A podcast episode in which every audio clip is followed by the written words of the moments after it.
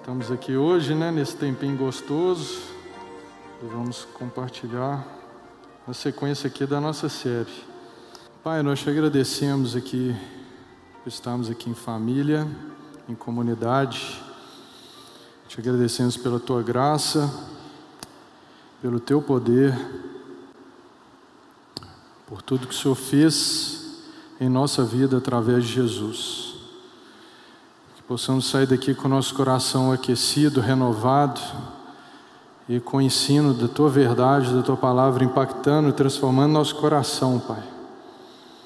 Que possamos também desfazer conceitos e práticas religiosas que muitas vezes aprendemos durante nossa vida, para que possamos nos expressar a Ti gratidão e verdade por aquilo que o Senhor é, em nome de Jesus. Amém. Pessoal, a gente dando sequência hoje, você pode abrir no seu sua Bíblia em Romanos 1, 17, que vai ser um versículo que eu vou citar, depois a gente vai dar sequência. A gente dando hoje sequência à série da reforma. Semana passada o Tiago falou sobre somente a graça. E hoje a gente vai estar aqui falando sobre somente a fé. Não existe fé sem graça. Por isso que esses são princípios bíblicos que a reforma protestante trouxe para que a gente estivesse através deles é, renovando, né, né na época de, do Lutero, houve essa renovação do ensino porque tinha muita coisa confusa na época, como tem hoje, como tem hoje ainda. E muita gente às vezes enxerga seu relacionamento com Deus como uma entrevista de emprego. Você vai para uma entrevista de emprego, o que, que você faz antes? Você tem que preparar seu currículo. Você tem que preparar ali seus dados, suas informações, você lança ali suas qualidades, suas experiências, a sua formação, as aptidões que você tem, relacionamento, gestão, enfim, é, essas competências técnicas, e você se aplica para aquela vaga. E você entrega, é entrevistado e fica na expectativa de receber depois a resposta. E muitas vezes a gente que está na igreja tanto tempo também vive uma vida com Deus de uma forma bem parecida. A gente sempre olha para a nossa vida como se a gente estivesse construindo um currículo que ao final seria apresentado a Deus. Então a gente lança lá, é, Felipe, comecei a frequentar a igreja no ano tal, participei desse ministério, desse, desse, desse, ajudei essas pessoas. Fui frequente na igreja, participei de um grupo de relacionamento.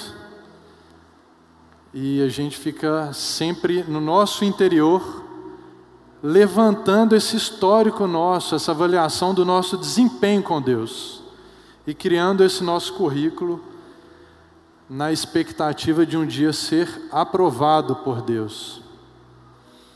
Mas isso, Lutero, a igreja na época, ela construía essa, essa ótica, de que as pessoas tinham, além da palavra, criar, conduzir a sua vida de acordo com certas condutas. Então, eles criaram métodos, o pagamento de indulgências para o perdão, enfim, condutas religiosas que as pessoas tinham que, além de acreditar na palavra em Deus, elas tinham que seguir, senão não haveria salvação. A gente vem de um histórico da igreja brasileira em que é uma igreja muito legalista. É sempre a, a, falo da igreja em geral, é sempre a tentativa de colocar sobre as pessoas um peso de comportamento, de conduta, de cumprir isso, fazer aquilo. Você tem que fazer isso para ser salvo. Você tem que frequentar um grupo de relacionamento para ser salvo. Você precisa preencher esses requisitos para ser salvo. É óbvio que são condutas, um, um grupo de relacionamento, é saudável participar. Mas a gente precisa entender o que nos leva à salvação, como a salvação vem até nós e o que é fruto da salvação. Porque a igreja legalista constrói muitos outros requisitos que a palavra que Deus não exige, não exige da gente. E isso traz um peso para a nossa caminhada. Um peso. A gente passa a, a, por exemplo, um retrato disso, sabe que é quando a gente conversa com alguém e às vezes convida para vir na igreja, eu acho que quase todo mundo já deve ter ouvido é, alguém falar isso. Fala assim, cara, é legal e tal, mas eu acho que eu não estou pronto para frequentar uma igreja. Acho que eu não estou bem para ir para a igreja. Como se frequentar uma igreja fosse necessário cumprir condutas morais. Como se nós precisássemos preencher requisitos de conduta para sermos aceitos em uma comunidade. Se fosse assim, teria ninguém nesse prédio. Porque a gente vai ver no texto que não existe mérito nenhum naquilo que a gente faz. Não existe mérito nenhum naquilo que a gente constrói na nossa vida. E não existe mérito nenhum que a gente possa construir e fazer para a gente alcançar a salvação.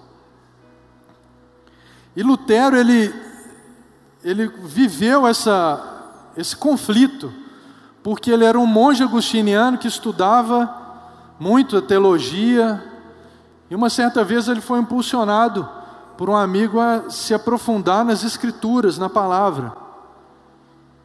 E ele vivia um conflito porque ele era um monge, tinha uma vida dedicada ali aos estudos, só que na sua caminhada ele, ele se deparava com, com os tropeços, como a gente.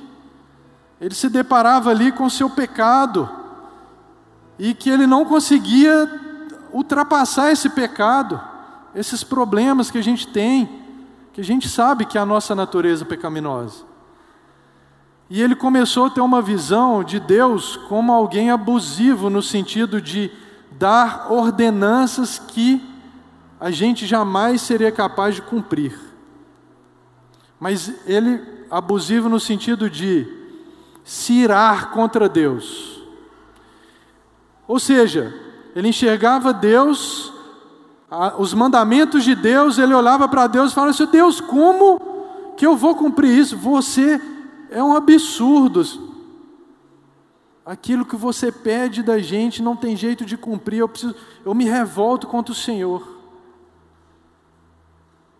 Por quê? A vivência dele, além do que a palavra falava, a doutrina da igreja estava toda distorcida e ainda, além disso, foi colocado para ele que ele deveria seguir outras trocentas regras que não tinha nada a ver com o que Deus pedia. Então, tra trazer esse peso da exigência de cumprir regras religiosas. E é muito, é a mesma percepção que a gente tem às vezes de, um, de relacionamentos nós, por exemplo, eu sou pai de três, eu tenho três filhos. E às vezes a gente faz exigências das crianças e que não está na fase delas ter aquele comportamento.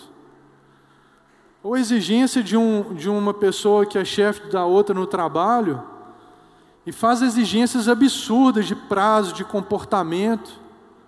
Isso traz uma ira, porque é exigido muito além da capacidade.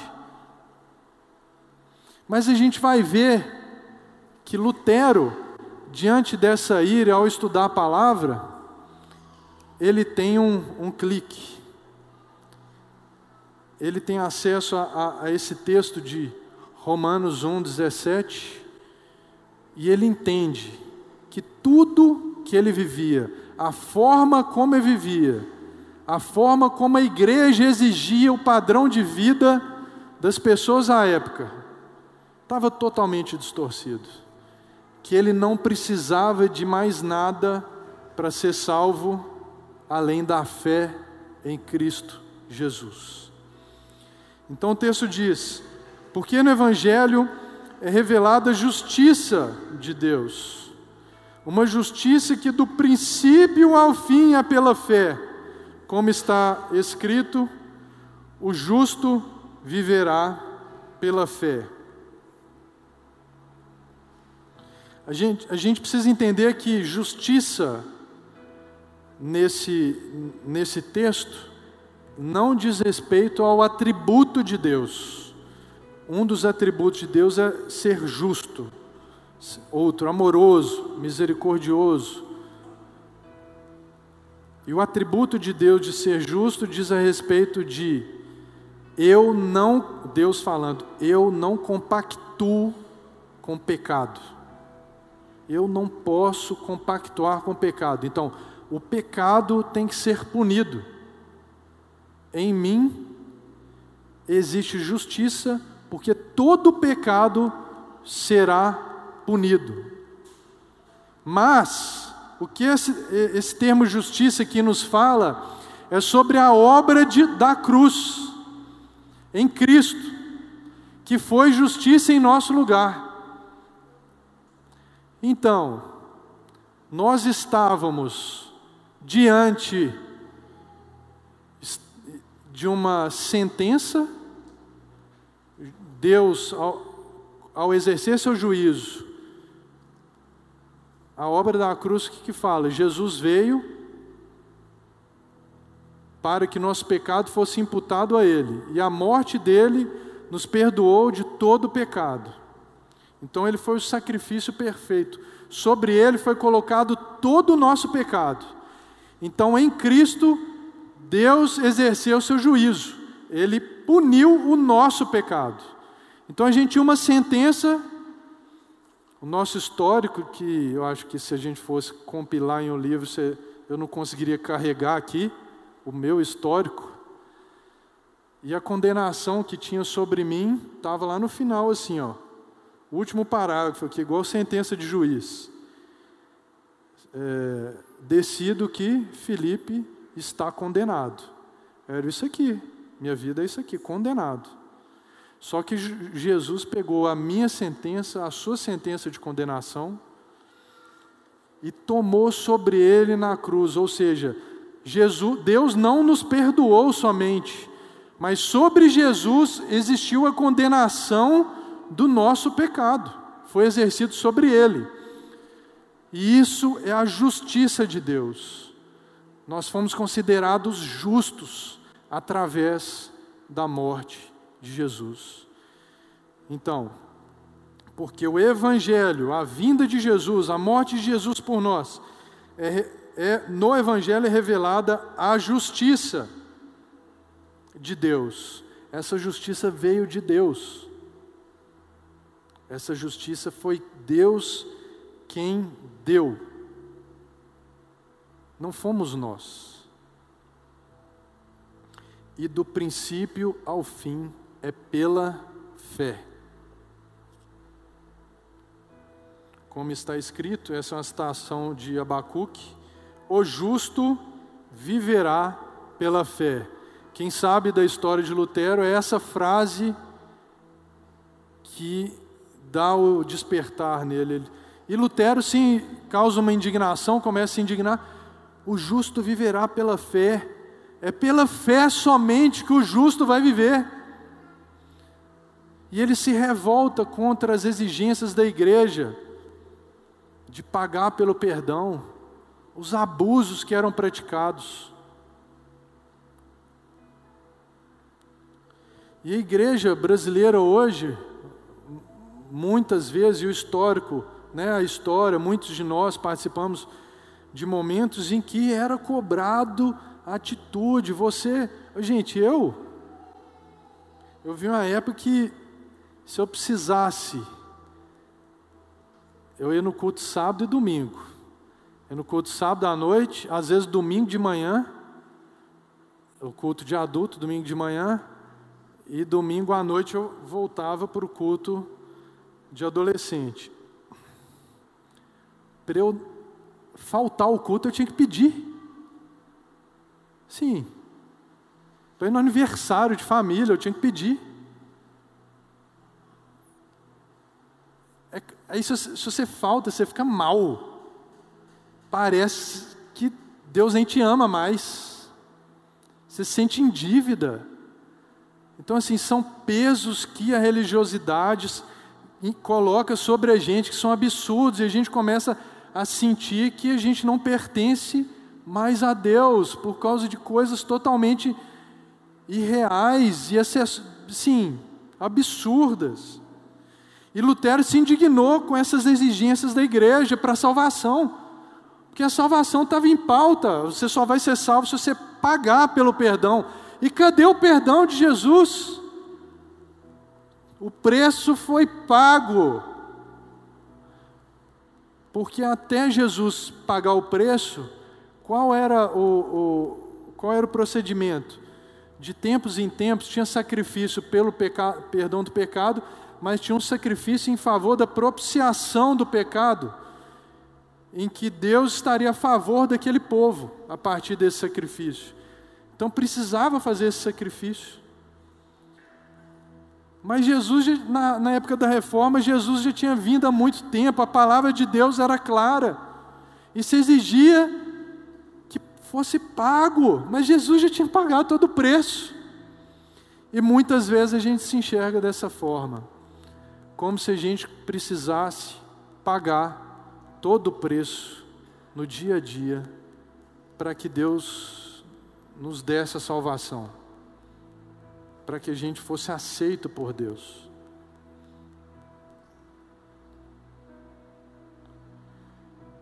Para entender melhor isso, a gente vai, vai ao texto base agora, que é Romanos 3, versículo 19.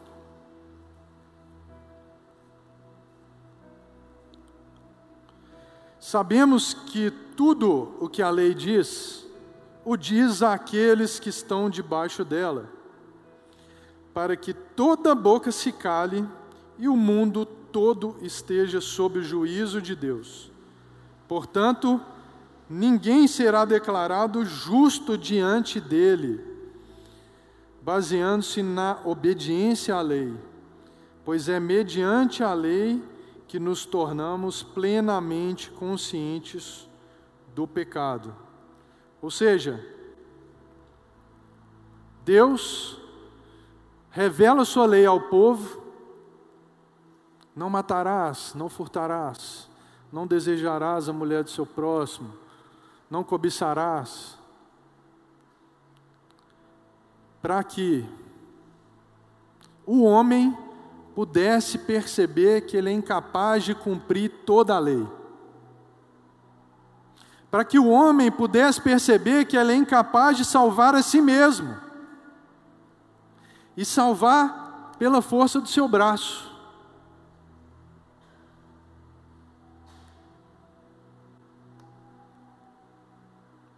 Ninguém será declarado justo diante dele, baseando-se na obediência à lei. Pois mediante a lei que que nos tornamos plenamente conscientes do pecado. Então, o pecado veio, veio tornar consciente a lei. Só que a nossa natureza, ela é incapaz, a nossa natureza pecaminosa, ela é incapaz de seguir todos os preceitos, a gente pisa na bola. É igual criança. Tiver, vamos supor que isso aqui é de vidro, isso aqui quebra acrílico, né? Mas se fosse de vidro, quebraria muito mais fácil. Aí você fala assim com a criança: Ó, oh, não encosta ali não. O que, que vai acontecer? Na hora que você coloca a lei, parece desperta, né? Ao menino, a primeira coisa que ele vai fazer é encostar aqui. Vai, que, vai despertar a curiosidade. Mas essa, a lei de Deus nos tornou conscientes que nós somos pecadores. E que não devemos ter qualquer vanglória com relação à nossa vida religiosa. Por isso que o texto fala: para que toda boca se cale. É um cala-boca mesmo. Assim, você não tem mérito, fica calado. E quando a gente lê esse trecho, você fala assim: e aí? O que, que eu vou fazer? Sou pecador, eu não vou conseguir cumprir a lei, como é que eu vou ser salvo? Como é que, como é que vai ser minha vida com Deus, minha vida daqui para frente? Como é que eu vou chegar à eternidade? E na sequência, Deus, as Escrituras, ela vem com mas. Esse mas é a reviravolta de Deus. Esse mas é a esperança daquele que fez tudo por nós. Porque quando alguém mostra que você é pecador, quando a gente descobre, a gente percebe e a gente fala assim: gente, eu não consigo, eu não presto mesmo. É difícil. Isso é ofensivo. Não é? Quando alguém chega para exortar a gente, quando alguém chega para corrigir, seja o que for, é, é difícil a gente lidar, é ofensivo. E quando a gente depara com, essa, com esse versículo que a gente acabou de ler, fala assim, gente, eu não posso, eu não consigo, e é ofensivo para nós a gente entender que nós somos pecadores está, e até então sem esperança. E vem o mas do versículo 21. Mas, agora, se manifestou uma justiça que provém de Deus, independente da lei, da qual nenhuma, da qual testemunham a lei e os profetas, justiça de Deus, mediante a fé em Jesus Cristo, para todos os que creem. Então, manifestou uma justiça que provém de Deus. Essa justiça aqui é a obra de Cristo, que eu, que eu expliquei. É a obra de Cristo na cruz que nos salvou, nos redimiu de todo pecado. É essa justiça que Deus deu como solução. Até então, a gente não tinha esperança, porque a gente não conseguia cumprir a lei. Mas Deus, na sua infinita misericórdia, no seu grandioso amor, envia Jesus para morrer e receber a punição de todo o nosso pecado.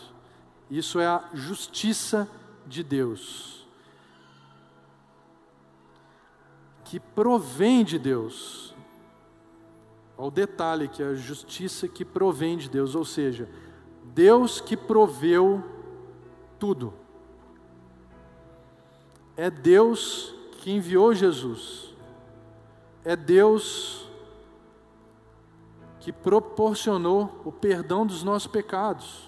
É Deus que nos perdoou. É Deus que teve a sua ira satisfeita no sacrifício de Jesus e que permitiu, nos permitiu nos relacionarmos com Ele de novo. Quando estamos em Cristo, quando o Evangelho da graça nos alcança. É Ele que fez tudo. É Deus, é Deus. E nessa história é sempre Deus que faz, é Deus. Ele que provém, Ele que nos perdoa. E mediante a fé, justiça de Deus, mediante a fé em Jesus Cristo. Ou seja, não é fé em mais nada que nos salva, a não ser a fé em Jesus. Muitas vezes a gente está na igreja, a gente acredita que a palavra é a palavra revelada por Deus, que são os ensinamentos dele. A gente acredita em Deus, que existe Deus que governa todas as coisas. mas a gente não acredita que o que nos salva é o sacrifício de Cristo. A gente pode estar acreditando, tendo fé em outras coisas, que não a morte de Cristo para a remissão dos nossos pecados. Porque aqui fala, mediante a fé em Jesus Cristo. É a fé no sacrifício dele que nos traz a salvação. Não é acreditar na igreja, não é acreditar que você tem que fazer isso ou aquilo, é a fé em Jesus que foi te dado. E o que é fé? E o que é fé?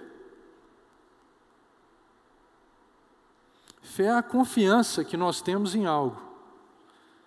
É uma das, das, das traduções e, e entendimentos é que fé é você estar sobre alguém, sendo conduzido por ele. É confiar naquilo que a pessoa é, fala. Então, o nosso relacionamento com Deus, o que é fé em Jesus Cristo? É de que Deus enviou Jesus para nos salvar e que essa salvação nos foi dada pela graça. E que é a obra de Jesus, a justiça de Deus, que nos salva. Não somos nós, não são nossos pecados, nossas, nossos atos, não é nossas obras que não são nossas obras que nos salvam. Fé é a confiança que temos na provisão salvadora de Deus, em que Jesus veio para nos salvar.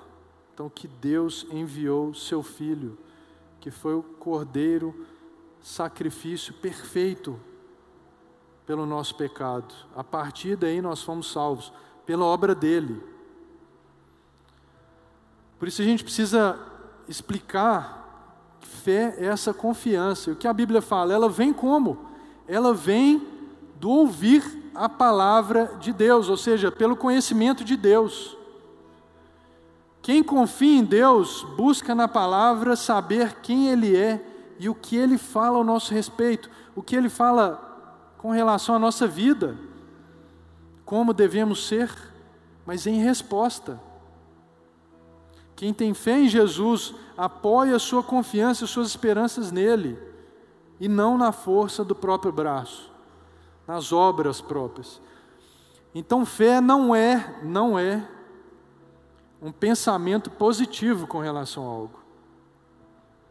Muitas pessoas acreditam que fé é sempre pensar positivamente, ou que fé é aquilo que você exerce para conquistar algo através da sua força de pensamento.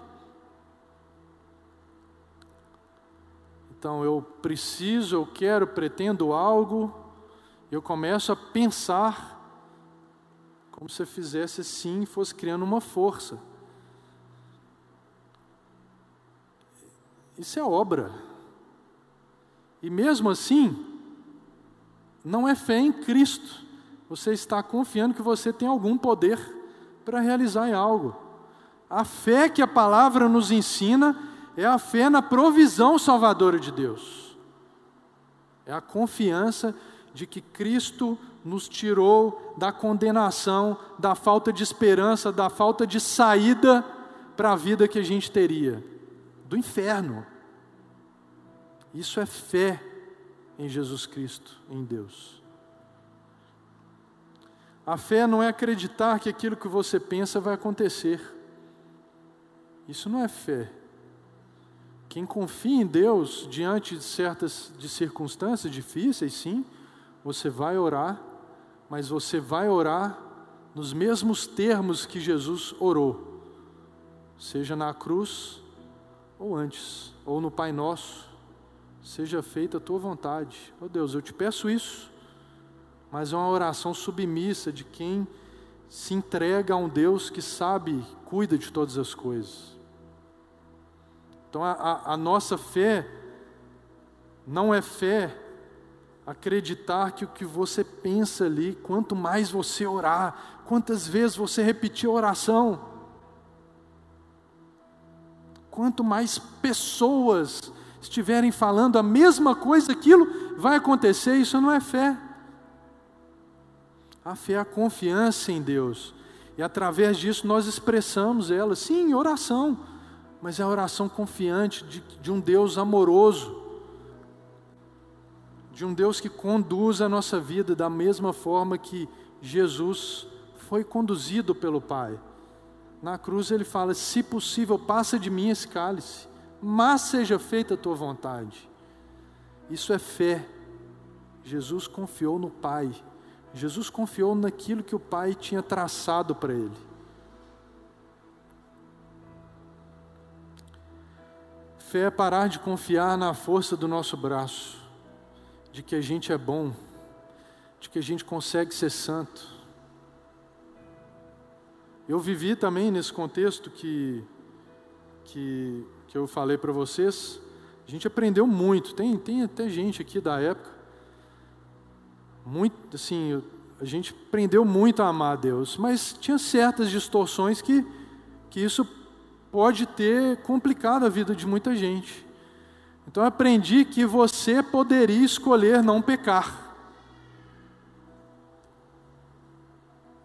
Você pode sair daqui e jamais pecar. Isso é uma escolha sua.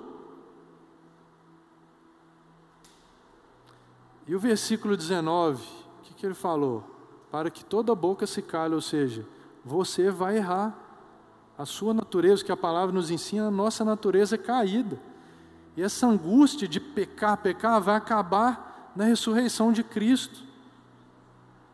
É aí que vai acontecer o fim dessas coisas. Mas a gente não é esse super-homem religioso que pode falar assim: eu não vou pecar, minha vida é perfeita, eu sou muito bom.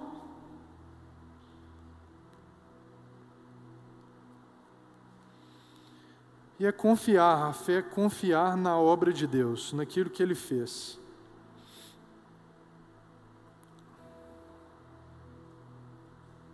Então, nosso desempenho religioso ele não tem qualquer significado para trazer salvação para a gente.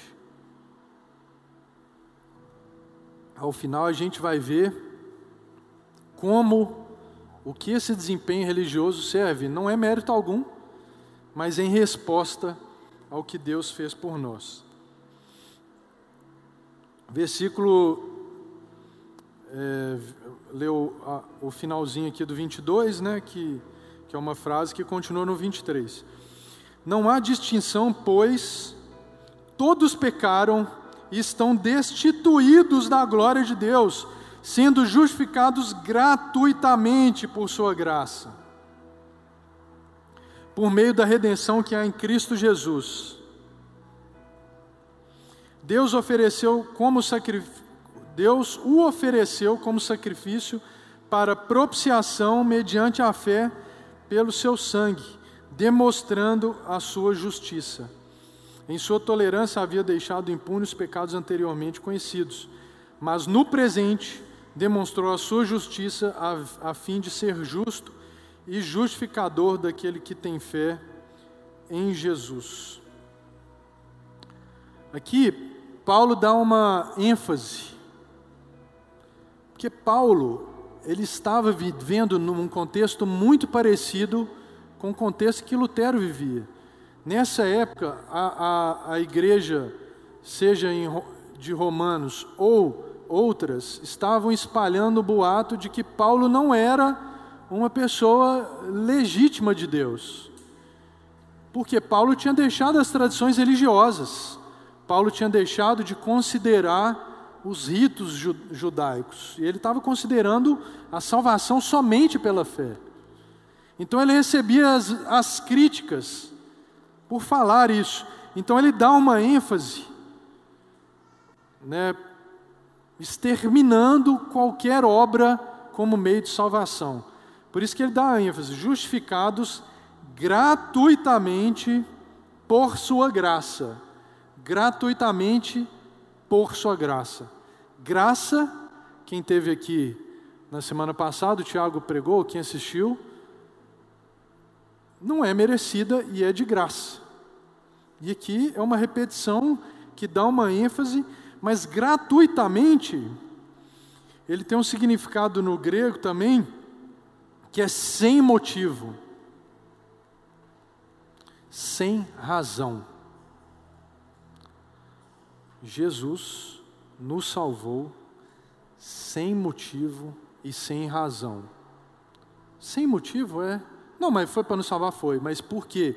Não havia mérito em nós.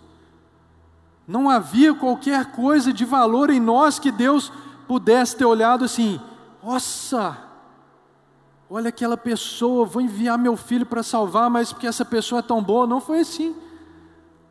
É Ele que é um Deus amoroso, é Ele que é um Deus salvador, misericordioso, e que resolveu nos salvar através da obra de Cristo. Então, sem motivo, gratuitamente, é porque não tinha lastro, não tinha no que ele se apoiado, mas ele se apoiou no amor dele para conosco, porque Deus é amor. E por sua graça, por sua graça, a fé é mediante a graça. Nós somos salvos, a fé em Jesus mediante a graça, porque tudo nos foi dado.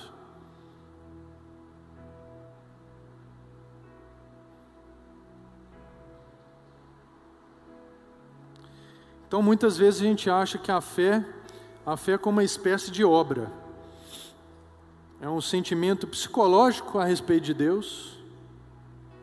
Então a gente acha assim, nossa, eu estou bem com relação a Deus, assim, nós estamos num momento bom, é um sentimento, nós, nós estamos na fase boa com Deus, acho que eu tenho fé em Deus, né? Isso é, isso é, é, é, o, é o, o que pode ajudar a gente a entender melhor a diferença de paz de Deus e paz com Deus. É a paz de Deus, naquele momento você está vivendo um momento de paz. Com relação à sua vida, relacionamento com Deus também, mas as circunstâncias da vida estão tranquilas, não tem ninguém doente, enfim. E a paz com Deus foi a paz que Jesus nos possibilitou ter através da salvação, através do perdão dos nossos pecados. Antes nós éramos inimigos de Deus, agora nós somos filhos.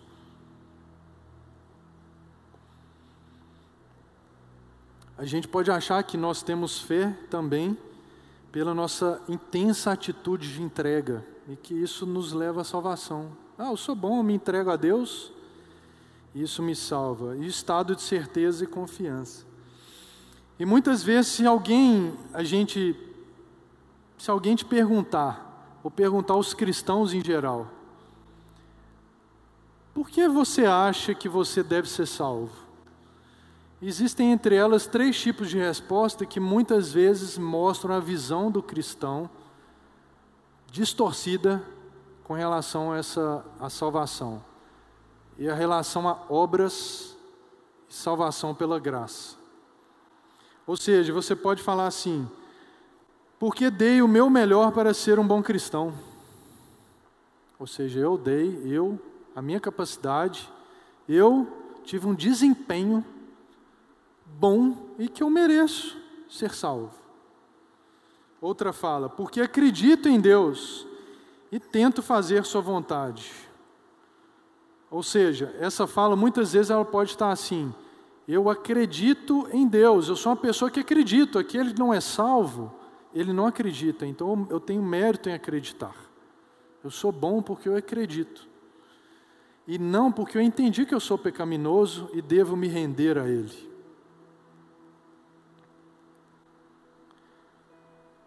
Porque creio em Deus de todo o meu coração. Ou seja, eu tenho a capacidade de crer em Deus de uma forma tão intensa que eu posso dizer que eu creio de todo o meu coração. Isso é obra também, mas ela é muito sutil. Ela é muito sutil. Até a fé é Deus que nos dá, é, é Deus que regenera o nosso coração, a nossa vida e nos permite acreditar naquilo que Ele é e aquilo que Ele fala.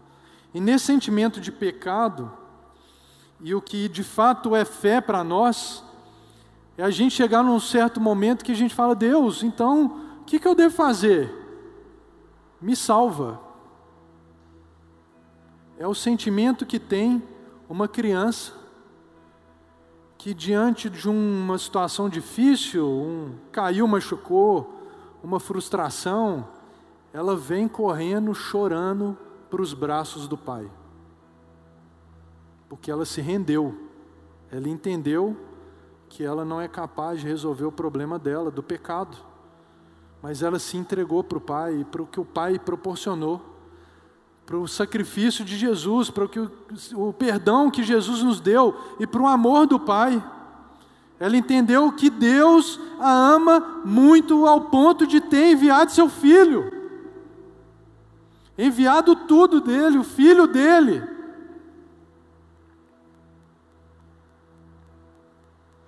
Isso só nos faz nos render a Ele. A obra é tua, Senhor. A obra é tua, é o Senhor que nos salva, é o Senhor que proporcionou o sacrifício. Não sou eu. Então me toma, me leva, me toma, me conduz. E a fé na obra da cruz não é uma admiração por um homem, é como muitas religiões falam sobre Jesus, uma admiração por um homem que veio e fez uma obra interessante. Jesus não foi um exemplo a ser seguido simplesmente, Jesus não foi uma inspiração para a raça humana, para a humanidade. Jesus foi aquele que veio e morreu pelos nossos pecados e nos deu a salvação pela graça. Se não, se a gente chegar como Jesus mais um homem bom, vai parecer igual minha menina perguntou, minha mais nova perguntou outro dia. Ela falou assim: pai, Jesus é, parece então com Papai Noel? Aí na hora eu falei assim: estou precisando ensinar algumas coisas para ela. Jesus não foi exemplo somente, mas ele veio para nos salvar. Ele não veio para satisfazer os nossos desejos como Papai Noel. Ele veio para resolver o nosso problema, pior problema que a gente poderia ter, que é de não saber o que seria da nossa vida após a morte, que é resolver a divisão, a distância que a gente tinha de relacionar com Deus. A gente perdeu isso distanciados estávamos da glória de Deus. Ele resolveu o maior dilema que a gente estava, que era estar afastado do Senhor e da comunhão com Ele.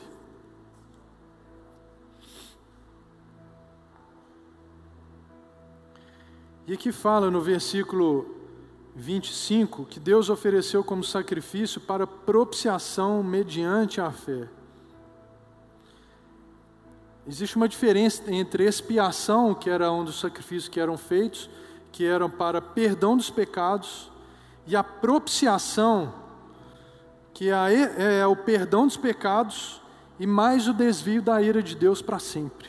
Então, a redenção que Jesus nos deu, ele nos torna propícios a Deus, a nos relacionarmos de novo com Deus, mediante a fé. Ele nos possibilita viver uma vida de filhos de Deus. Jesus, a justiça que estava em Jesus, ou seja, Jesus venceu, foi aprovado pela lei. Agora é nossa. Deus nos vê agora como se nós tivéssemos cumprido a lei, como se nós fôssemos justos, e nós somos hoje nele. Então, toda a nossa sentença de condenação foi sobre ele e a justiça dele hoje é nossa. Então, o Pai olha para nós como filhos em que ele se agrada, ele se orgulha, que filhos que ele ama e que ele quer se relacionar. Por isso, vamos dar sequência aqui, 27, onde está então o motivo de vanglória? É excluído. Baseado em que princípio? No da obediência à lei? Não. Mas, nos, mas no princípio da fé. Pois sustentamos que o homem é justificado pela fé e dependente da obediência à lei. Deus é Deus apenas dos judeus? Ele não é também dos gentios? Sim, dos gentios também, visto que existe um só Deus que pela fé justificará os circuncisos e os incircuncisos. Anulamos então a lei pela fé? De maneira nenhuma, ao contrário, confirmamos a lei. Então existe motivo de vanglória para nós?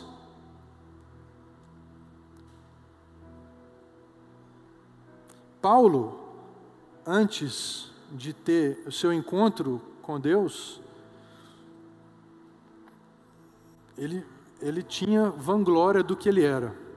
Então ele se colocava como, ele tinha orgulho de ter sido circuncidado, dele ser da descendência de Israel, de, de quanto à lei ser fariseu, de quanto ao zelo ser perseguidor da igreja, irrepreensível quanto à justiça que há na lei. Então ele era um homem religioso que seguia, era e executava isso tudo e sentia o orgulho dele próprio. Depois que ele foi encontrado por Deus, ele sabe o que ele falava sobre essas obras, que antes ele considerava boas. Ele falava assim: Eu as considero como esterco. Ou seja, como esterco, como lixo, cocô. Não é nada. Não preciso de nenhuma dessas coisas, porque a minha vanglória está em Deus, a minha vanglória está na obra de Cristo, no que Cristo fez por mim. E hoje eu me alegro, eu falo, eu me regozijo.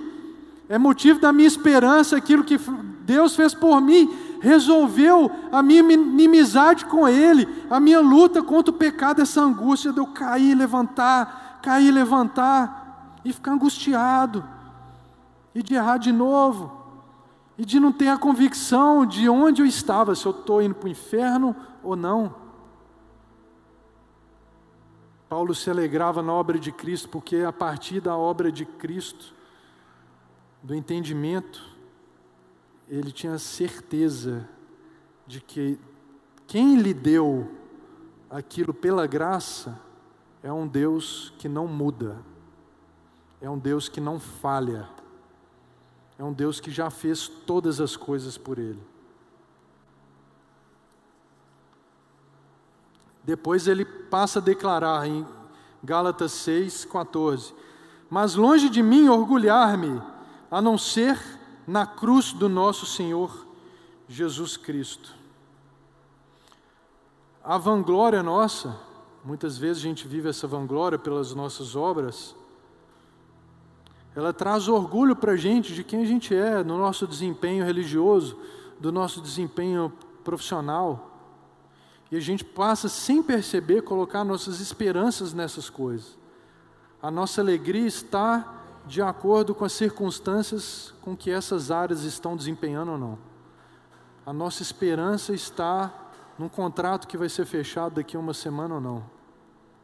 Eu falo esperança bem profunda, gente. Motivo de, de satisfação, de essência de vida estou falando que a gente não possa ter alegrias pelo que.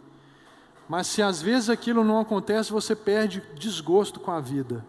Você não vê valor nenhum mais em viver, em, em exercer o propósito que Deus tem para você. Você perde o, qualquer sentido na história de vida.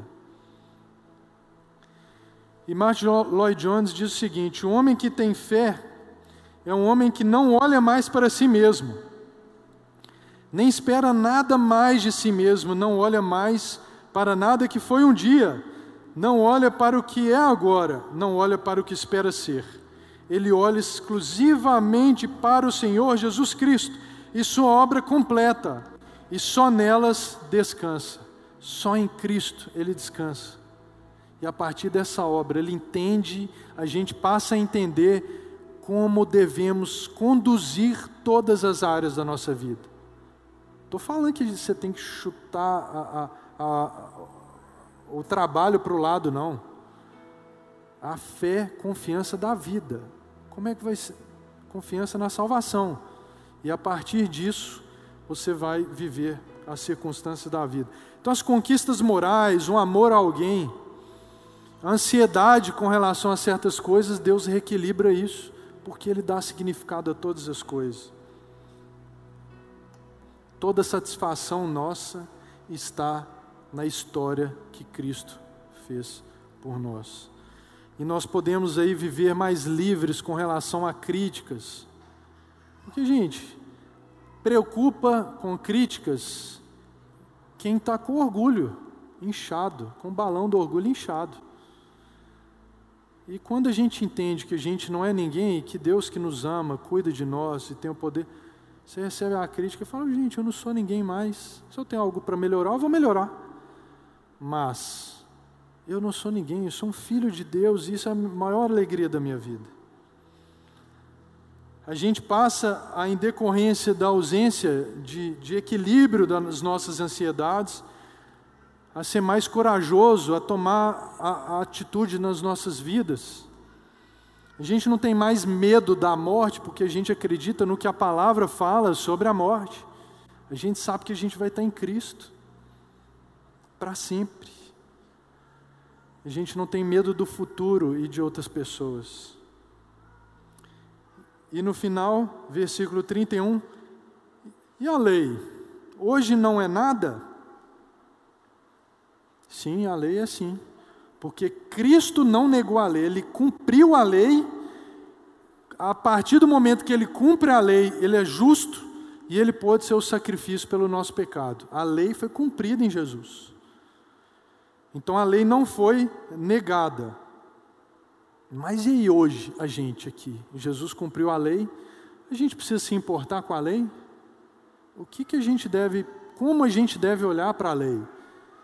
Será que é salvação pela graça mais a lei? Não. A salvação é pela graça. Mas, a partir do momento que a gente, a gente é salvo, que a gente conhece o Evangelho da graça, a gente entende quão amoroso Deus é. A gente entende quão maravilhoso Deus é. A gente entende que a gente não tinha valor algum e que Ele nos amou muito, muito. E quando alguém te dá algo que você não merece, aqui na terra, qual que é seu impulso? É querer agradar outra pessoa, a ser grato. E ser grato a alguém é você ser favorável, você entender o que outra pessoa também gostaria de ter.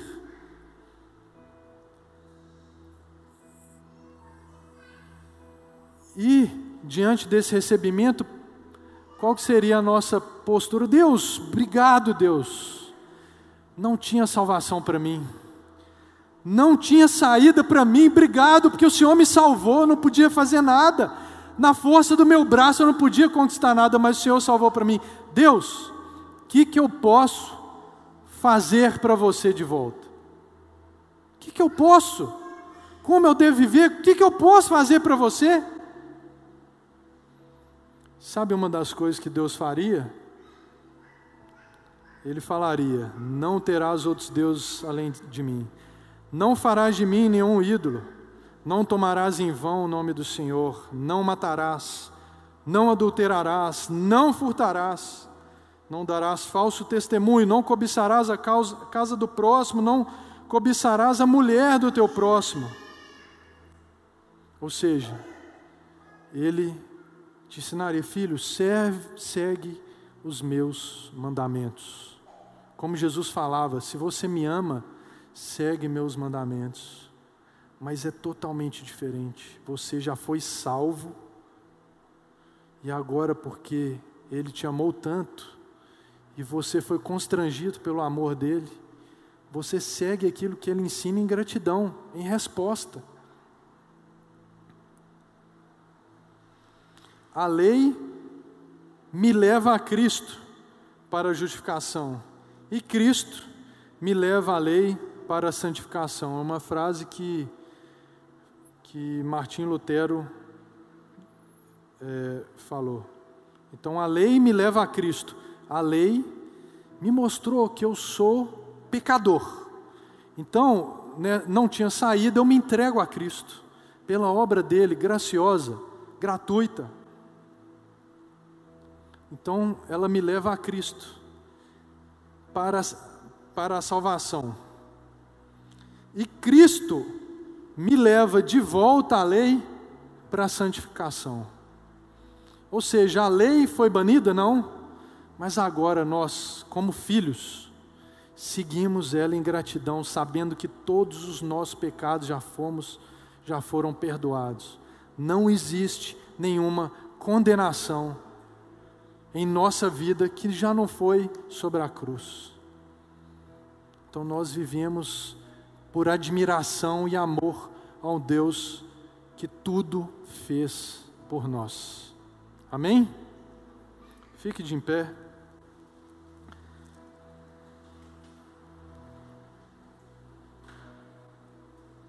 A lei foi cumprida, já foi cumprida, e hoje ela nos inspira a viver conforme os padrões do nosso Pai, como filhos que amam e são admirados, loucos pelo Pai. Pai, nós te agradecemos pela tua palavra, Pai. E mais que isso, te agradecemos pelo teu amor, tua misericórdia. Porque não tinha saída, Pai, para o nosso pecado. Nós estávamos andando sem direção, sem, sem qualquer perspectiva, Pai. Não víamos saída para a forma como vivemos. Mas o Senhor, Pai, na Sua bondade, se revelou a nós através de Jesus Cristo, da obra de Cristo, tomou todo o nosso pecado e na cruz, a Sua justiça nos foi entregue. Nosso pecado foi sobre Cristo, Cristo recebeu a punição por todo o nosso pecado, e agora a justiça dele pode ser imputada a nós. Nós somos teus filhos, nós podemos relacionar contigo, nós podemos nos entregar a ti e ter a certeza de que somos teus e que um dia estaremos contigo na eternidade, Pai. Por isso, nos ensina, Pai, a viver essa vida em resposta, em gratidão a tudo aquilo que o Senhor é e tudo aquilo que o Senhor fez por nós, Pai e tira de nosso coração qualquer orgulho religioso, Pai. Tira do nosso coração a vanglória. E que a nossa maior vanglória seja ser filho do Senhor, Pai. Seja ser filho do Senhor. Obrigado, Pai. Em Cristo nós te agradecemos. Amém. Amém.